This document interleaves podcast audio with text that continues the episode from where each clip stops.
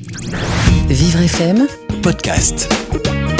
Billy Ferrand est avec nous pour euh, la dernière fois de la semaine, hein, évidemment. Il reviendra lundi avec ses, ses mots magiques euh, et cet instant suspendu qui aujourd'hui, Billy, vous consacrez au virus aussi. Bah oui, euh, à, à l'approche du week-end suspendu, euh, j'ai euh, j'ai- j'ai concocté une petite rétrospective de la mort. Euh, à l'heure où on parle, euh, il y a beaucoup de malades qui sont en train de crier. Euh, la fièvre cloue au lit, les convulsions matraquent le corps, les vomissements vident les entrailles et des diarrhées démoniaques se répandent dans les canalisations gluantes de nos souterrains. Euh, place à la danse macabre avec un siècle de pandémie en rétrospective, comme je disais, de la mort.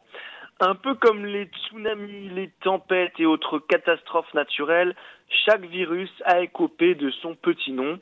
Euh, et l'humain a décidé de respecter la parité en équilibrant le masculin et le féminin.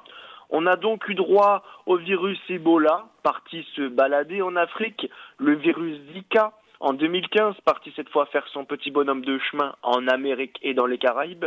Comme si ça ne suffisait pas à l'atrocité de la guerre, la grippe espagnole en a remis une couche. Euh, tant qu'on est sur les grippes, il y a eu la fameuse grippe, euh, la grippe aviaire H1N1 qui en a fait trépasser plus d'un.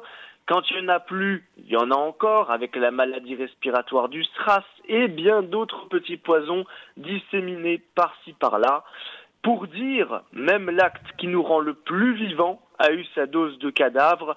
Oui, je parle bien du sida qui a touché tous ces jouisseurs frappés par la mort pour avoir fait l'amour. C'est un peu la cerise sur le gâteau empoisonné.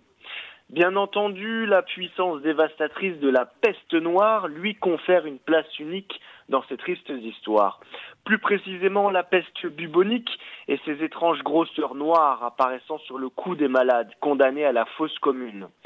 Toutes ces saignées qui servaient à rien avec en toile de fond l'effrayant costume à bec d'oiseau porté par les médecins pointés du doigt comme des démons.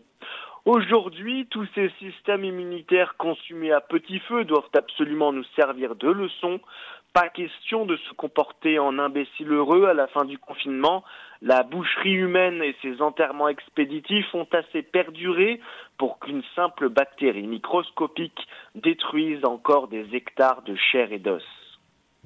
On va éviter les, les masques à bec d'oiseau alors, euh, Billy Ferrand. Merci, bon week-end à vous et puis on se retrouve lundi en direct sur Vivre FM.